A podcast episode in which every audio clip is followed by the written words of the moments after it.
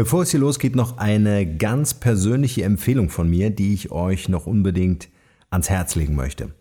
Premium Coach und Bestseller-Autor Patrick Lünnen, der auch schon hier im Podcast bei mir war, hat ein außergewöhnlich cooles Format entwickelt, in dem er sein gesamtes Wissen aus den Bereichen Training, Coaching und Supervision mit dir teilt.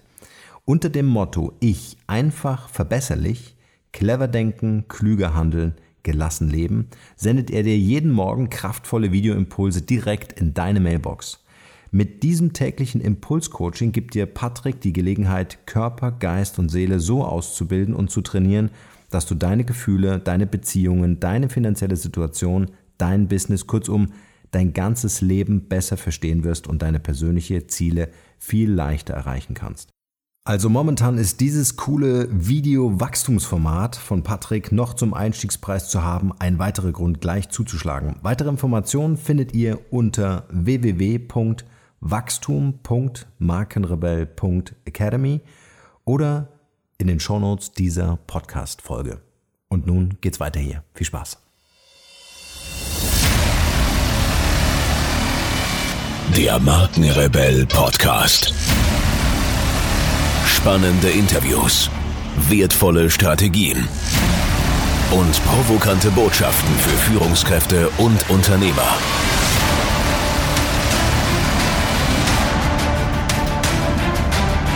Stell dich den Herausforderungen der Digitalisierung und setze als Marke ein Zeichen. Von und mit Markenrebell Norman Glaser. Yes, herzlich willkommen, ihr Lieben, zu einer weiteren Markenrebell Podcast-Episode. Schön, dass ihr wieder mit dabei seid. Und wir steigen auch gleich ein. Denn wer kennt solche Fragen nicht? Schöpfe ich meine Möglichkeiten wirklich voll aus? Lebe ich mein volles Potenzial? Ist das schon alles im Leben und vor allem, was will ich überhaupt? Wir alle gehen zugegebenermaßen den einen oder anderen faulen Kompromiss ein und landen schnell im Hamsterrad unserer Routinen. Aber das, was wir heute als Wirklichkeit erleben, ist nicht das Ende, sondern der Anfang unserer Möglichkeiten, wenn wir den schöpferischen Rebellen in uns aktivieren. Und genau dazu soll dieses Interview heute inspirieren. Denn mein heutiger Gast weiß ganz genau, wie das geht und hat zu diesem Thema ein interessantes Buch geschrieben. Er ist erfolgreicher Teacher, Speaker und Autor und blickt zurück auf 20 Jahre Erfahrung als Berater und Trainer. In seiner Arbeit demonstriert er, wie Authentizität, Sinnhaftigkeit und Erfolg miteinander zu vereinen sind. Seine Bücher wie Seelengevögel sind Bestseller und Kult. Seine Arbeit ermutigt, inspiriert und fordert viele Menschen heraus. Und das hoffe ich, wird er auch heute tun. In diesem Sinne, freut euch auf das heutige Interview mit meinem Gast Veit Lindau. Viel Spaß dabei.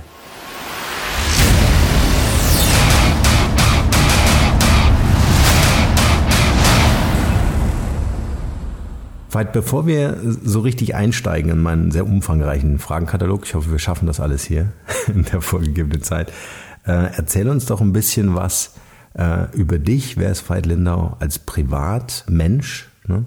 Und äh, was genau machst du heute beruflich? Okay, wer ist Veit Lindau privat? Also ich habe vor kurzem habe ich mich mal gefragt, was im Moment eigentlich so meine aktuellste Definition von von mir ist. Also die Antwort auf die Frage, wer bin ich? Und am, am ehesten kann ich das beschreiben als einen konstanten Lernprozess, äh, ausgerichtet auf Freiheit und Potenzialentfaltung. Also was mich schon immer lange Zeiten unbewusst umgetrieben hat, aber irgendwann auch sehr bewusst, ist A, die Frage, okay, wie kann ich ein menschliches Leben so optimal wie möglich nutzen, um so viel wie möglich rauszuholen an Potenzialentfaltung, aber auch wie, äh, wie komme ich in eine innere und äußere Freiheit und äh, das treibt mich privat um. Also ich kann nicht wirklich eine Trennung machen zwischen privat und beruflich, weil ich arbeite eigentlich immer, weil ich meine Arbeit total liebe und selbst wenn ich im Urlaub bin, dann schreibe ich meist ein Buch. Also Veit Lindau ist jemand, der das Leben total liebt, dem seit, seit Kindheit aus irgendeinem Grund klar ist, dass dieses Leben unendlich kostbar ist, dass es eine unbegreifliche Chance ist, überhaupt geboren zu sein, überhaupt Fragen stellen zu können und ich habe die tiefe Sehnsucht, diese Chance so so radikal wie möglich zu nutzen und aber auch anderen Menschen zu helfen. Und äh, wie ich das mache, ist auf verschiedenen Wegen. Also ich bin jetzt seit 25 Jahren als Selbstständiger und Unternehmer tätig, angefangen als Coach und als Trainer, habe dann irgendwann gemerkt, dass ich es total liebe, Bücher zu schreiben und vor jetzt mittlerweile fünf Jahren ist noch eine große Live-Coaching-Plattform dazugekommen. Das ist so, ich sage mhm. immer, das ist mein, mein Lebenswerk, weil ich dort wirklich Menschen sehr langfristig und integral begleiten kann. Mhm. Sehr spannend. Vor allem möchte ich gerne nochmal in diesen Begriff der Freiheit rein. Wie mhm. würdest du das so für dich beschreiben? Was bedeutet für dich wirklich frei zu sein im Inneren und nach außen natürlich? Na, für mich hat Freiheit zwei Komponenten. Ne? Also die, die wichtigere ist natürlich die innere Freiheit, weil wir alle, glaube ich, sehr häufig die Erfahrung machen, dass das Leben im Außen eben nicht immer unsere Erwartungen erfüllt. Und mittlerweile sage ich auch Gott sei Dank, weil sonst würde unser Ego einfach ins Unendliche wachsen. Also letzten Endes geht es mir vor allen Dingen um die innere Freiheit, egal was gerade im Außen passiert, innerlich äh, verbunden zu sein mit, mit der Essenz, die, äh, die das alles sieht, die das alles fühlt, aber die davon nicht in der Tiefe erschüttert wird. Also es gibt in jedem von uns gibt es einen freien, essentiellen Raum und den so tief wie möglich zu erfahren, das ist für mich innere Freiheit, äh, die einhergeht mit Freude. Also wenn ich innerlich frei bin, ist auch automatisch Freude da und auch Liebe. Also wenn ich hm. erst eigentlich, wenn ich in dieser inneren Freiheit angekommen bin, äh, kann ich das, was um mich herum passiert, möglichst ohne Vorbedingungen lieben können. So, das sind so für mich die wunderschönen Nebensymptome. Und ähm, da mir auch seit frühester Kindheit äh, Sterblichkeit als Phänomen sehr bewusst ist, äh, durch mhm. verschiedene Erfahrungen, äh, weiß ich einfach, egal was ich mir erzähle darüber, was eventuell nach diesem Leben ist, ich habe keine Ahnung, dieser Körper hat ein Verfallsdatum. Und ich möchte gern, wenn ich abtrete, möchte ich gern das Gefühl haben, ich bin so frei wie möglich innerlich. Gleichzeitig fasziniert es mich aber auch im Außen nach immer mehr Freiheit zu schauen. Also das ist für mich so das Thema Potenzialentfaltung. Also die Frage, wenn ich was in mir entdecke, ein Schatz, eine Stärke, eine Fähigkeit, ein Traum, eine Vision, äh, wie schaffe ich es, das nach außen umzusetzen? Also auch das hat mich schon immer äh, äh, total fasziniert und umgetrieben, Grenzen zu sprengen. Also wenn, wenn mir jemand sagt, das geht nicht, dann dann huckt mich das total an, weil dann äh, dann beginnt sofort was in mir darüber nachzudenken, wer, wer sagt das eigentlich? Lass uns rausfinden, wie es doch geht. Ja, mhm. ja stark. Ähm, es schließt sich natürlich die Frage an, jetzt machst du das wirklich schon sehr, sehr lange und bist ja auch immer mehr mit dir selbst äh, auf dieser Reise, auf diesem Weg. Bekommst du immer das, was du wirklich, wirklich willst? äh, ich würde sagen, das Geheimnis der Reise durch das Leben liegt darin, immer genauer herauszufinden, was wir eigentlich wirklich, wirklich wollen. Also wenn ich mir jetzt zum Beispiel den Fight anschaue vor 25 Jahren, was der als Erfolg mhm. definiert hat, und felsenfest davon überzeugt war, dass es genau das ist, was er braucht, um glücklich zu sein, dann kann ich jetzt nur schmunzeln. Und ich habe auf dieser Reise oft bekommen, was ich glaubte zu wollen, ja. ja. Und gleichzeitig habe ich aber oft gerade in Momenten, wenn mir das Leben was anderes präsentiert hat, äh, die Möglichkeit gehabt, nochmal auf einer viel tieferen Ebene nachzuschauen, was will ich denn wirklich? Also was ist denn zum Beispiel wirklich Erfolg? Ja, ähm, mhm. Sind es die Zahlen auf dem Konto oder geht es nochmal um was ganz anderes? Also ich merke, je klarer ich herausfinde, was ich wirklich, wirklich will, umso leichter stellt sich das ein, beziehungsweise, und das ist schon wieder fast ein Paradox, realisiere ich, dass das, was ich wirklich, wirklich will, eigentlich schon die ganze Zeit da war. Ja. ja super interessant. Du hast gerade gesagt, der Fight vor 25 Jahren. Was ich super spannend finde an dieser Stelle, du hast über die Zeit über oder auf dem Weg, ähm, den du gegangen bist, natürlich immer das bekommen, was du äh, dir gewünscht hast, was du gebraucht hast, ne, was du äh, ähm, äh, vom Leben auch bestellt hast. Lass uns doch mal in deine Kindheit reisen. Du hast vorhin einen Satz gesagt, ähm, das Thema Sterblichkeit war für dich schon sehr früh ein ein, ein, ein Thema, mit dem du dich auseinandergesetzt hast. Gab es da ein Erlebnis oder so ein Momentum, wo du im Grunde so den Weg angefangen hast zu gehen, den du heute immer noch gehst? Mhm. Also ich muss dazu sagen, ich habe eine sehr äh, stinknormale Kindheit gehabt. Äh, ich mhm. bin in, in, in, einer sehr kleinen, sehr provin provinziellen Stadt groß geworden und habe eigentlich erst so, ich sag jetzt mal, mit 18, 20, äh, wo als ich rausgegangen bin zum Militär und dann zum Studium und als die Wende kam, also ich bin in Ostdeutschland groß geworden, äh, realisiert, wie groß die Welt eigentlich ist und wie, wie, also wie viel geistige Nahrung da draußen ist. Also ich glaube, das ist auch ein Grund, warum ich äh, warum ich Inspiration so liebe, weil ich für mich die Erfahrung gemacht habe, wie sehr mir das eigentlich in meiner Kindheit an bestimmten Stellen gefehlt hat und wie, wie massiv der Einfluss auf das Leben eines Menschen ist, wenn du mhm. das nicht kriegst. Ja, also wenn du und was es mit dir macht, wenn du plötzlich Mentoren hast, die an der richtigen Stelle die richtigen Fragen stellen oder Beispiele hast oder ganz andere Möglichkeiten hast. Also ich habe wirklich diese exponentielle Entfaltung meiner Entwicklung sehr stark beobachten können, als ich plötzlich viel, viel mehr Zugang zu verschiedensten Wissensquellen und auch Lehrern hatte. Also meine Kindheit war sehr einfach, sehr normal. Und ich kann Ihnen nicht wirklich sagen, warum es so war.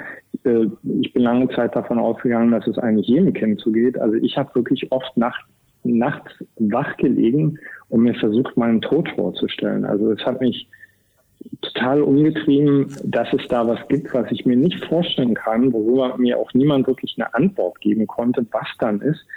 Und mhm. äh, also ich habe nachts wirklich wach gelegen, habe zum Teil geweint vor Angst und äh, es hat mich sehr umgetrieben. Und ein Schlüsselerlebnis für mich war, ich habe eine sehr gute Kindheitsfreundin gehabt, mit der ich im Kindergarten viel gespielt habe und dann, als ich größer geworden bin als Junge, wie das dann so ist, dann mich oft geschämt habe, mich mit ihr zu zeigen, weil sie ein Mädchen war. Und die hat im Alter von, ich glaube, 13 Jahren hat die Krebs bekommen. Und hm. da bin ich rückwirkend überhaupt nicht stolz drüber, aber ich verstehe, dass ich damals aus der Angst, also äh, vor diesem Phänomen, was mir auch niemand erklären konnte, aber plötzlich diese Freundin haben, der zuerst haben sie ein Bein amputiert, dann hatte sie Metastasen in der Lunge. Also ich habe sie einfach zwei Jahre lang komplett im Stich gelassen. Also ich habe sie nicht ein einziges Mal im Krankenhaus besucht, weil ich total überfordert war von der Situation. Und bin meiner Mutter sehr dankbar. Die hat mich dann als die Freundin, die ist Peggy, als die beerdigt worden ist, hat meine Mutter mich gezwungen, damit hinzugehen. Und ich sehe jetzt noch das Bild, als wir da vor diesem Sarg standen und der Sarg in der Erde verschwand. Und interessanterweise war das nicht schockierend für mich, sondern das war aus irgendeinem Grund total initiierend, weil ich in diesem Augenblick also gedacht habe, okay, dieses Mädchen, was genauso alt war wie ich, wird all diese Chancen, die ich habe in meinem Leben, die wird sie nie haben. Ja. Und ich habe mir damals geschworen in meiner pubertierenden Naivität, aber irgendwie ist der Spur hängen geblieben, dass ich wann immer ich in meinem Leben an der Weggabelung stehen werde, wo ich vielleicht Schiss habe, was zu riskieren, mich einfach daran erinnern werde, dass Sie und viele andere Menschen also nie die Chance hatten, an dieser Weggabelung zu stehen und dass ich äh, also dass ich wirklich die verdammte Pflicht habe, die mutigste Wahl an der Stelle zu treffen. Und also seitdem ist der Tod für mich also nichts Morbides, nichts, was mich, äh, was mich äh, über die Maßen ängstigt oder einschüchtert, sondern eher eigentlich eine total treibende Kraft, die mich ganz oft einfach dem Moment, der jetzt gerade da ist, noch viel mehr genießen lässt, weil ich einfach keine fucking Ahnung davon habe, wie viele Möglichkeiten ich noch habe, den Arsch aus dem Fenster rauszuhängen. Also dann lieber jetzt. ja, ja. Ja, wahnsinnige Geschichte, vor allen Dingen, äh, dass diese Begegnung mit diesem Mädchen für dich ja eigentlich ein, ein bis heute währendes großes Geschenk war. Absolut. Absolut. Ja. Also äh, nehme nicht gerne das Wort im Mund, weil das so esoterisch abgebrochen klingt, aber für mich war sie wirklich äh, also ein Engel in meinem Leben. Das kann ich definitiv hm. so sagen. Ja. Wie stehst du, du heute zum, äh, zum Thema Tod oder Sterben generell? Ist es ein, Ist es in dir ein, ein respektvoller Umgang mit dem Thema oder ist es auch eine gewisse Angst? Hast du den Eindruck, dass du ähm, also zum einen nehme ich an, wahrscheinlich jeden Tag als Geschenk empfindest, auf der anderen Seite vielleicht auch den Tag wirklich bewusst füllst, weil du ja nicht weißt, gibt es einen nächsten. Wie, stehst du heute zu dem Thema? Mhm. Also erstmal, ich finde es wirklich ein Phänomen, wie wir, wie wir das verdrängen können. Ja, mhm. also äh, auch bei mir gibt es natürlich Tage, wo ich am Abend, wenn, wenn mir der Gedanke kommt, okay, Alter, wenn das jetzt dein letzter Tag gewesen wäre, ja, wo ich dann denke, fuck, ich, äh, äh ich habe gepennt. Ja?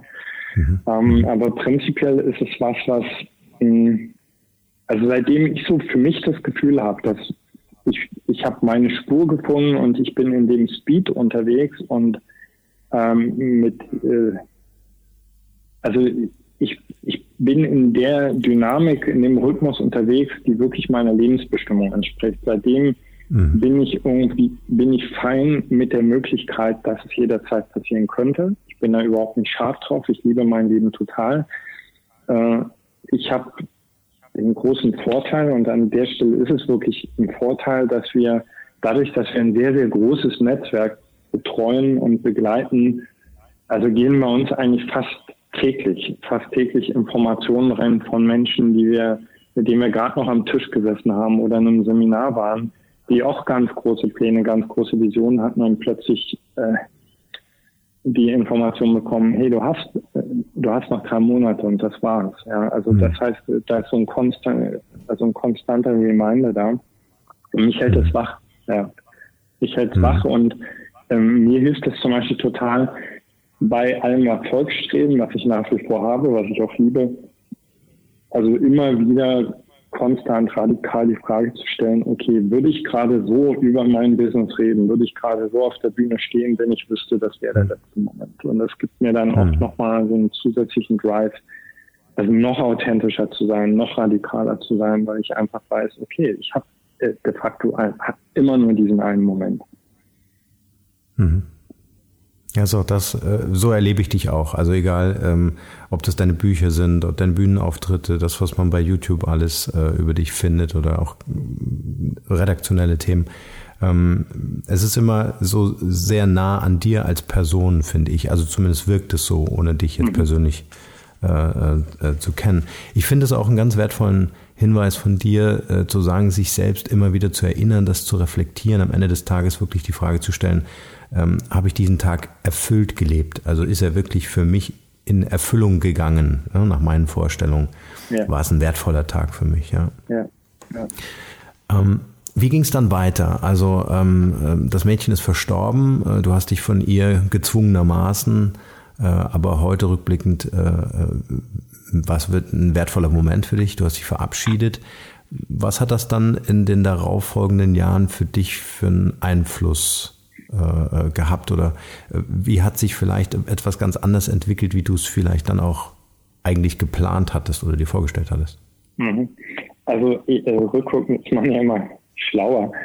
Äh, also wenn ich wenn ich jetzt zurückschaue, verstehe ich mich damals viel besser. Also ich war wirklich, ich sag jetzt mal ab 13, 14 war ich eigentlich konstant wütend, ohne zu merken, dass ich wütend bin.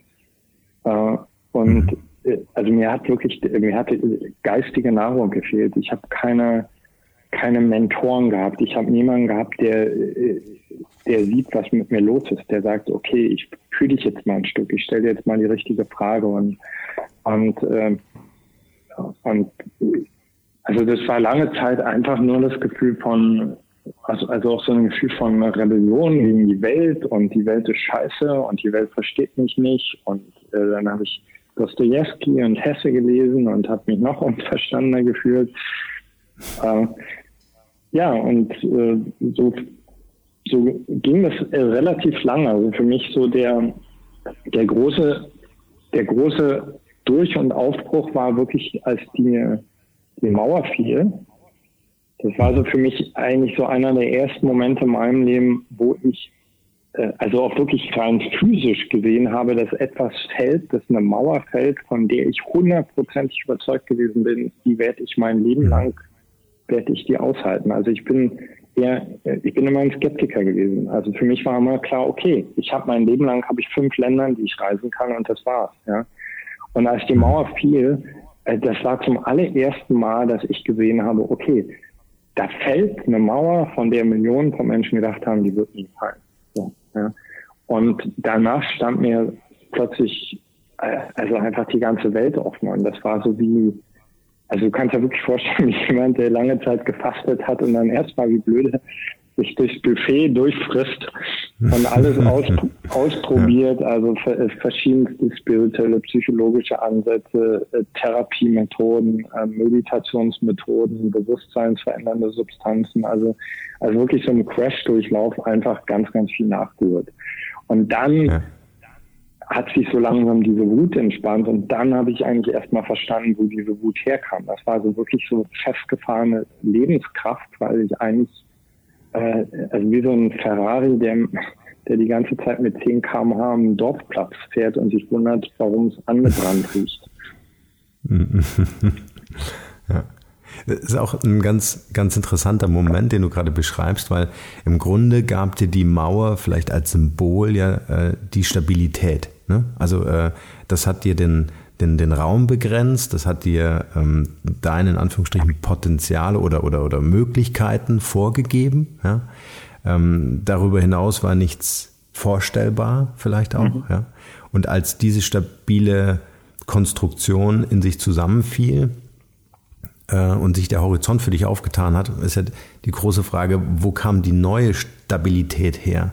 War es dann wirklich so, dass du einen Mentor gefunden hast und dieser Mentor war dann auf einmal der Quell deiner, deiner Inspiration. Das war dann irgendwie dann auch vielleicht so ein Haltepunkt oder, oder wie hast du dich dann wieder so nach diesen ganzen Eindrücken und äh, vielleicht auch nach diesem Informationskonsum, wie hast du dich dann wieder selbst stabilisiert oder wurde dir geholfen? Mhm.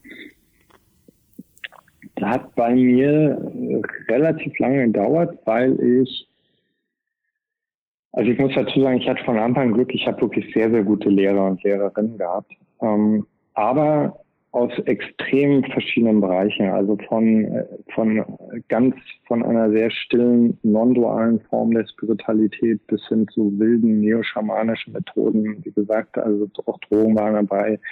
Äh, ich hatte Lehrer, die äh, völlig der Welt entsagt hatten. Ich hatte Lehrer, die gesagt haben, halt, Sex, Drug, Rock'n'Roll, los, stürz dich rein. Und am Anfang hat mich das, äh, das hat mich über mehrere Jahre hinweg auch sehr irritiert, weil ich mich von ihnen allen angezogen gefühlt habe und eigentlich die ganze Zeit das Gefühl hatte, ich müsste mich entscheiden. Äh, ich müsste mich irgendwann für einen dieser Wege entscheiden. Und für mich kam meine, das ist eine spannende Frage, also meine, meine, die Ruhe kam eigentlich rein, als ich äh, zum allerersten Mal gesagt habe, mir selbst innerlich gesagt habe, was ist denn, wenn das Leben all diese verschiedenen Rufe mit Absicht in dich gepflanzt hat und es kein Zufall ist und auch kein Fehler, sondern das Leben will, dass du das integrierst. Was ist, wenn das deine Aufgabe ist? Und, und das war zum allerersten Mal so, und das ist echt noch nicht lange her, das ist vielleicht, ich sag jetzt mal 15 Jahre her, dass ich gedacht habe, ähm, hey, mit mir ist alles in Ordnung. Ich habe nur anzufangen, das, was in mir ist, äh, radikal zu bejahen. Ja. Mhm. Oder auch zum Beispiel, äh, äh, du hast ja vorhin gerade gesagt, dass du gerade Liebe radikal gelesen hast. Da schreibe ich auch mhm. viel darüber. Also meine Beziehungen sind extrem chaotisch, intensiv, zum Teil sehr schmerzhaft gewesen. Also wenn du mit Menschen sprichst, die mich vor 25 Jahren kennengelernt haben. Also da verdrehen einige heute noch die Augen, wenn sie meinen Namen hören. Und für mich kam so irgendwann der Punkt, wo ich gesagt habe, was wäre denn, wenn ich mal aufhöre, gegen all diese Neurosen zu kämpfen, oder einfach sage, ich habe diese Wunden, äh, weil die mir Fragen schenken und weil die mich äh, losgehen lassen, weil die mich Dinge lernen lassen und äh, was könnte denn die Aufgabe darin sein? Und äh, äh, ja, und dann hat es plötzlich angefangen, alles Sinn zu machen. Ja. Mhm. Und, also da ähm, ist so, und, und natürlich habe ich auch Methoden. Ne? Also zum Beispiel Meditation ist für mich ein ganz wichtiger, äh, wichtiges Element, um meinen inneren Frieden äh, zu wahren und zu vertiefen. Aber so, so auf einer ganz existenziellen Ebene war es einfach irgendwann ist so der Groschen gefallen. Ich habe gesagt, okay, wenn es eine Intelligenz dieses Lebens gibt, nennen sie Gott oder mhm. Universum oder wie auch immer, dann mhm. wollte die mich exakt so, wie ich bin, nicht einen Millimeter anders. Und aus diesem tiefen Vertrauen heraus hat all das, was, was ich davor noch als Schwäche oder als Fehler interpretiert habe, also plötzlich angefangen, total Sinn zu machen. Ja. Mhm. Ich meine, das, was ja auch immer wieder ähm, äh, in deinen Büchern zu lesen ist oder auch deinen Vorträgen, ähm, ist ja, äh, äh dass, dass alles, was einem so begegnet im Leben, ja auch wichtige Wegbegleiter sind, ob das Menschen sind, ob das ähm, äh, grobe Fails sind oder sonst was. Also es braucht halt all diese Ereignisse ähm, und Menschen, um das zu werden, was man eben heute im Spiegel sehen, sehen kann. Ja. Absolut. Und absolut. Ähm, äh, was mich noch interessieren würde, ähm, gab es so in deinem Moment so, so einen, eine, eine, so, so eine Megakrise, also wo du einfach sagst, äh, okay, da sind viele Sachen falsch gelaufen oder, oder anders, wie ich mir das vorgestellt habe, aber gab es so, so, so das eine Schlüsselerlebnis jetzt neben äh, dem Mädchen in deiner Kindheit, äh, wo du gesagt hast, das hat, war für mich so ein persönlicher Gamechanger? Also da gab es mehrere, aber ganz aktuell, also ich habe gerade das das härteste und beschissenste Jahr meines Lebens hinter mir. Also dann, äh, das war jetzt gerade äh, eine, eine richtig fette Krise, auch weil das so äh, nicht nur so temporär kam, sondern weil ich das Gefühl hatte, also gerade wenn ich, wenn ich so die Schnauze gestrichen voll hatte, habe ich noch eine Kelle reingekriegt. Ja. ja. Warum war es so schwer für dich? Also war es so ein also persönliches also Thema viel, da, mit deiner Da kam ganz viel zusammen. Also, äh, also mhm. Hintergrund ist, wir sind in den letzten fünf Jahren extrem schnell gewachsen. Mhm. Äh, äh, also extrem schnell und äh, haben dabei unglaublich viel also neben meiner eigentlichen Arbeit noch dazu lernen müssen und auch dürfen äh, zum Thema Unternehmertum, äh, Leute einstellen, wie findest du richtigen Leute, um eine Plattform zu programmieren etc. Und haben dabei auch ein paar echte kapitale Fehlentscheidungen getroffen. Ähm, zum Teil aus einer echten Naivität heraus, zum Teil aber auch, weil, weil, weil ich in diesem Speed, den wir drauf hatten, also mich nicht bremsen lassen wollte. Und äh, ja, und äh, dann, wie, also, er hat halt Murphys Gesetz zugeschlagen. Also das heißt, mhm. so an einer Stelle ist es, äh, ist es hochgeploppt und dann an der nächsten, dann an der nächsten. Also wir haben, wir haben zum Beispiel was, also ähm, ich habe ja vorhin gesagt, zum, mal das, was ich als Lebenswerk betrachte, ist die Plattform. Und wir haben, äh, wir haben einfach auf ein falsches Programmierteam gesetzt und haben mhm. äh, lange Zeit, lange Zeit überhaupt nicht verstanden, was es bedeutet, was es für einen Kommunikationsaufwand bedeutet, eine Vision, die du in deinem Kopf hast, als Coach oder als mhm. Trainer, äh, in, in, in die Sprache eines Programmierers zu übersetzen und dann noch den Prozess zu kontrollieren. Also kurz mhm. jetzt mal ab, also uns ist einfach unsere Plattform nicht wirklich voll um die Ohren geflogen. Wir sind funktionstüchtig geblieben, aber es war ein harter Schlag. Also wir haben, wir haben wirklich viel Geld verloren, also über eine Million an der Stelle. Und mhm. äh, das Team hat unter Hochbelastung gearbeitet. Äh, wir haben jetzt innerhalb von, von einem Jahr haben wir 80 Prozent unseres kompletten Teams ausgetauscht. Zum Teil, weil, weil mhm. Leute einfach gemerkt haben, hey, wir wollen eigentlich doch was anderes. Zum Teil, weil wir gemerkt haben, wir wollen was anderes und so weiter. Also kamen ganz viele Sachen zusammen. Dann habe ich noch eine Lungenentzündung gekriegt. Äh, äh, dann, wenn in solchen stressigen Situationen, äh, da selektieren sich auch immer gut Freundschaften aus. Also wer, wer ist wirklich mhm. dein Freund und geht mit dir durchs Feuer und wer sagt, oh, ich habe jetzt gerade was anderes zu tun. Also es war fett, war richtig fett. Mhm. Ja. Und das Ganze hat laufenden Betrieb. Ne? Also wir haben, ja, genau. Ja, genau.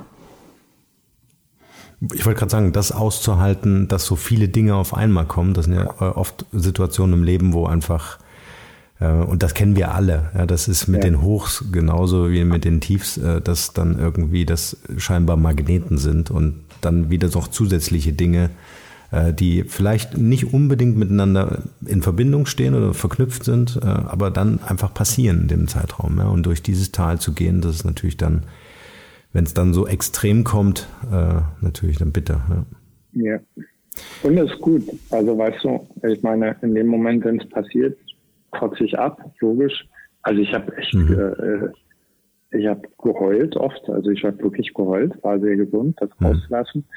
Und so, äh, wenn sich dann beruhigt hat wieder und du schaust du drauf, dann siehst du, okay, das ist einfach genau die Lektion, die du jetzt an der Stelle gebraucht hast. Und im Endeffekt macht dann ja. auch wieder alles Sinn. Ja. ja. Ja, vielleicht kleine Randnotiz für alle, die, die das hören hier wirklich. Das, was du beschreibt, äh, beschreibst, begegnet uns ziemlich häufig, ähm, dass oftmals, weil du auch dein Team angesprochen hast, was du ausgetauscht hast, äh, es an Digitalkompetenzen fehlt, ja, ähm, äh, an Verständnis fehlt und das Thema digital ist eben nicht das, was wir vor 20 Jahren kennen, wie wir machen mal eine nette Website. Ähm, äh, das vor allen Dingen auch noch parallel im Live-Betrieb ist eine OP am offenen Herzen und äh, diese Investitionsgrößen, die du gerade beschreibst, das ist äh, keine Seltenheit, wirklich. Ja. Aber ähm, vielleicht äh, quatschen wir einfach im Nachgang an diesen, an diesem Podcast, an dieses Interview nochmal. Vielleicht können wir da äh, auf jeden Fall helfen. Ja. Ich also, würde, ja, wenn du. Total ja. ganz, ganz kurz noch, aber das ist wirklich, äh, mhm. das ist echt ein, ein, ein, wichtiger Punkt, den du da erwähnst. Also ja. für Zuhörer, die vielleicht an einer ähnlichen Stelle stehen. Also bei mir hat es wirklich fünf Jahre gedauert, bis bei mir angekommen ist, ich führe ein digitales Unternehmen. Ja? ja. Und äh, das lässt sich ja total schnell sagen, digital, digital, aber es ist eben, es ist nicht nur Technologie, sondern es ist einfach eine völlig mhm. andere Art zu denken. Und, mhm. und gerade wenn du aus dem normalen Live-Betrieb kommst, ja, und da quasi mhm. fast per Zufall reinrutscht, ich kann auch nur den Rat geben, so, so schnell wie möglich innezuhalten und das zu realisieren und dir äh, da auch gute Advisor ranzuholen, die dir mhm. helfen zu begreifen, was das eigentlich bedeutet. Ja.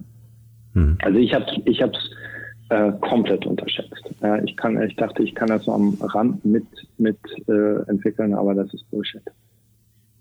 Ja, ne, es also ich unterscheide nochmal so zwei Ausbaustufen. Also es gibt natürlich noch viel mehr, aber um es einfach zu halten. Ähm, das eine ist mit seiner eigenen Persönlichkeit, ähm, und darauf würde ich gleich äh, mit dir noch ein bisschen einsteigen, ähm, mit der eigenen Persönlichkeit eine digitale Identität und damit Sichtbarkeit aufzubauen. Das ist das eine. Und das andere ist halt wirklich, wie du sagst, das ist dann schon die, ja, die, die, die, die Oberklasse, äh, wirklich ein Digitalunternehmer zu sein.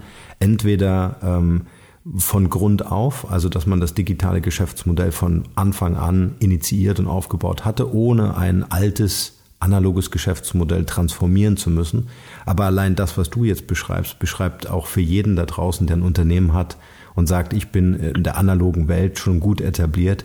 Ähm, es ist ein kompletter Neustart. Also ein Transformationsprozess ist in vielen Fällen, die ich sehe, fast ausgeschlossen. Also ähm, ich sehe viele Unternehmen da draußen, die eher über Inkubatoren oder den Zukauf von Startups äh, nachdenken müssen, ähm, um äh, ja, um sich selbst irgendwann mal transformieren zu können, aber um vor allem ihr Geschäftsmodell zu sichern äh, in, in der digitalen Welt. Aber es ist eine, eine Riesenaufgabe und sie wird vor allen Dingen immer größer. Bei den Mitgliederzahlen, die ihr in der Community habt, ist das natürlich schon echt eine, eine richtige Challenge. Ja. Ja. Lass uns vielleicht. Eine coole Challenge.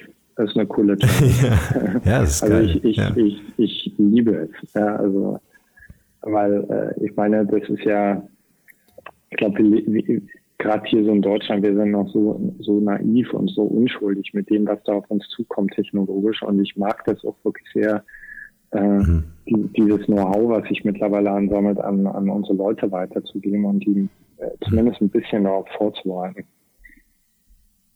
Ja. Ja, absolut. Also ähm, ich will jetzt nicht anfangen von künstlicher Intelligenz und sonst was, aber was, ähm, was, was großartig ist, was ihr leistet, ist tatsächlich Pionierarbeit. Also es gibt ja nichts, was vorher da war, was ihr einfach kopiert und besser macht, sondern ihr fangt einfach, einfach mal von Null an oder habt damals von Null angefangen. Ja? Und ja.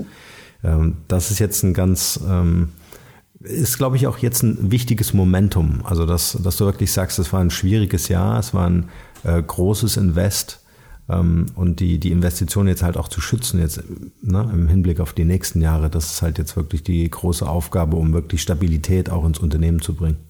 Ja. Ja. Wie war denn der, der, der Einstieg, also der ökonomische Einstieg in dein Business? Weil das eine ist ja zu sagen, ich probiere viel aus, ich habe viel über äh, mich als Persönlichkeit nachgedacht, ich habe mich weiterentwickelt, ich habe mir Mentoren gesucht und so weiter.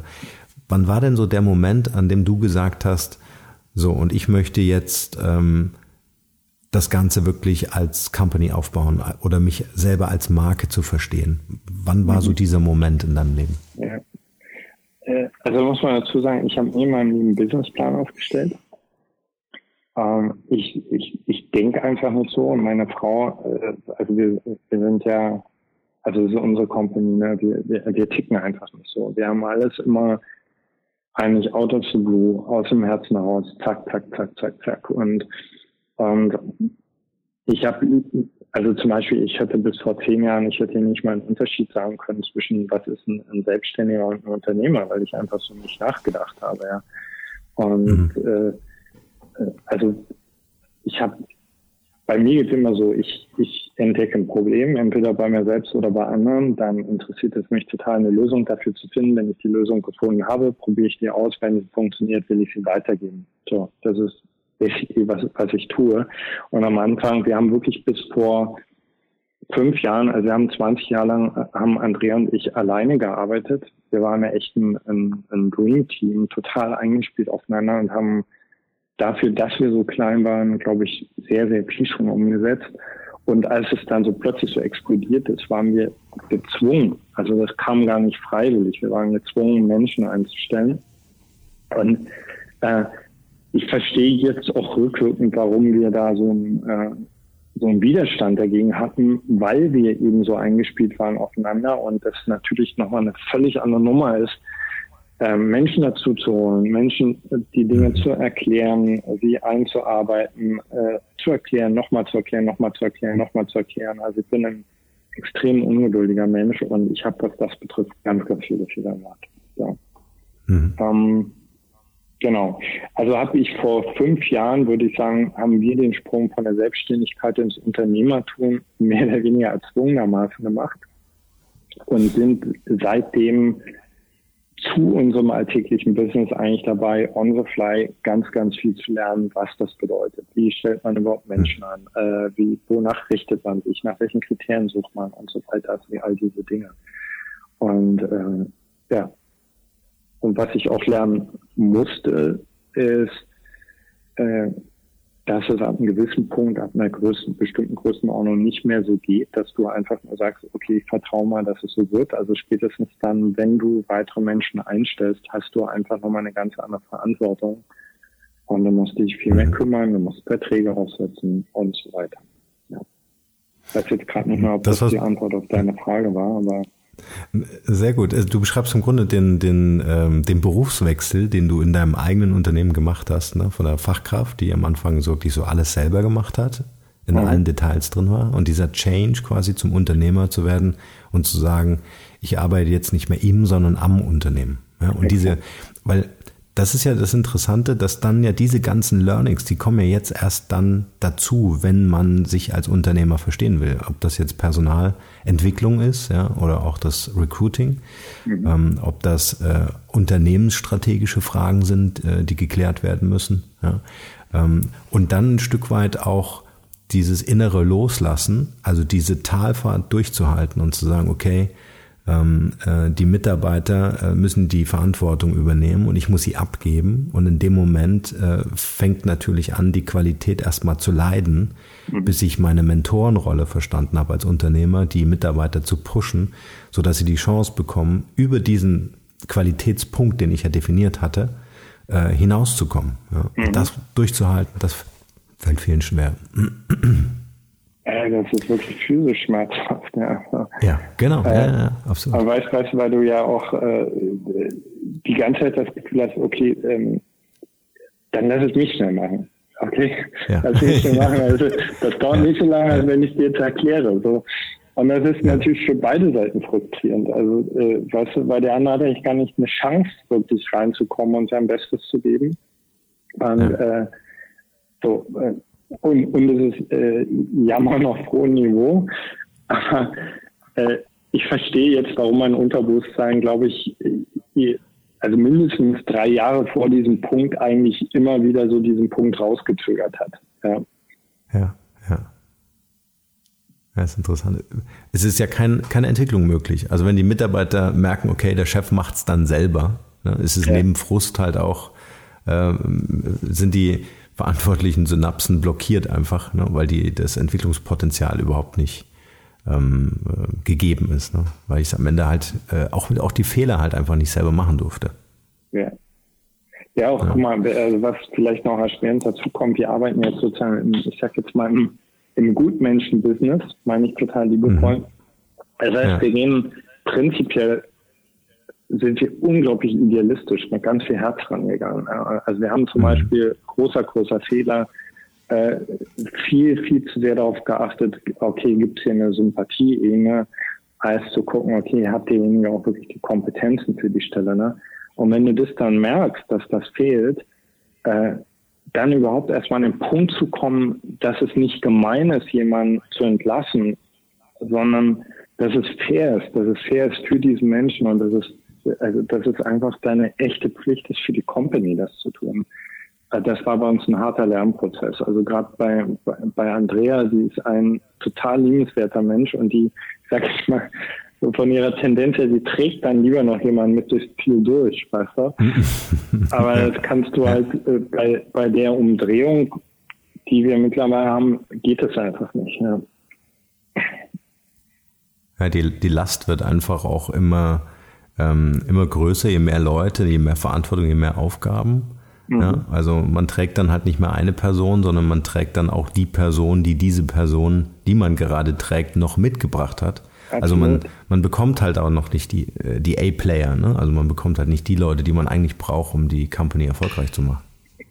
Ja, und, und das ist dann auch wirklich, es ist einfach so ein Teufelskreislauf, weißt du, weil du dann selbst wenn du, ja. wenn du A-Player bekommst, das geht so krass schnell, dass die dich dran gewöhnen, dass es halt so läuft.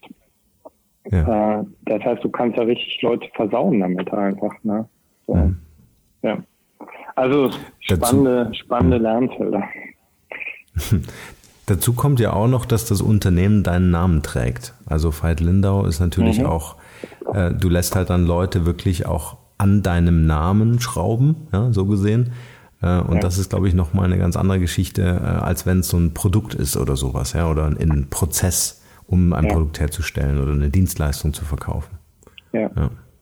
Absolut. Also deswegen, das, das war für uns auch ein Lernprozess zu erkennen, weißt du, dass bestimmte Mechanismen, mhm. die gut in anderen Unternehmen funktionieren, wo, wo ein Team zusammensitzt und ein Produkt entwickelt, äh, ja. das funktioniert bei uns einfach nicht, weil wir haben einfach, äh, ich sag, wir, wir haben Bandleader, weißt du, wir haben einfach Leute, die stehen mhm. an der Front und die sind, wie du schon sagst, die sind die sind die Marke und die müssen in der Marke einfach unterstützt werden an der Stelle. Das heißt, äh, auch das ist ganz wichtig, glaube ich, wenn man ein schlaues Buch liest über Unternehmensentwicklung, sehr genau zu gucken, also was ist für mein Unternehmen anwendbar und was nicht. Das war der erste Teil des Interviews mit Veit Lindau und ich hoffe, ich hoffe, es war für euch genauso spannend wie für mich, als ich diese Folge für euch aufgenommen habe. Damit ihr nicht zu lange warten müsst, wisst ihr ja schon, in zwei Tagen kommt der zweite Teil und ich kann euch versprechen, er wird mindestens genauso spannend, wenn nicht noch tiefgehender als der erste Teil. Nichtsdestotrotz fand ich es irgendwie sinnvoll, es war doch ein sehr langes Interview, das Ganze in zwei Teile zu teilen, sodass ihr einfach die Chance habt, das Gehörte jetzt einfach nochmal für euch zu reflektieren, für euch so die Golden Nuggets rauszufischen und zu sagen, okay, was machen diese Impulse eigentlich bei mir, in mir? Und ähm, ja, äh, in diesem Sinne, freut euch auf Teil 2 und nur das Beste für euch.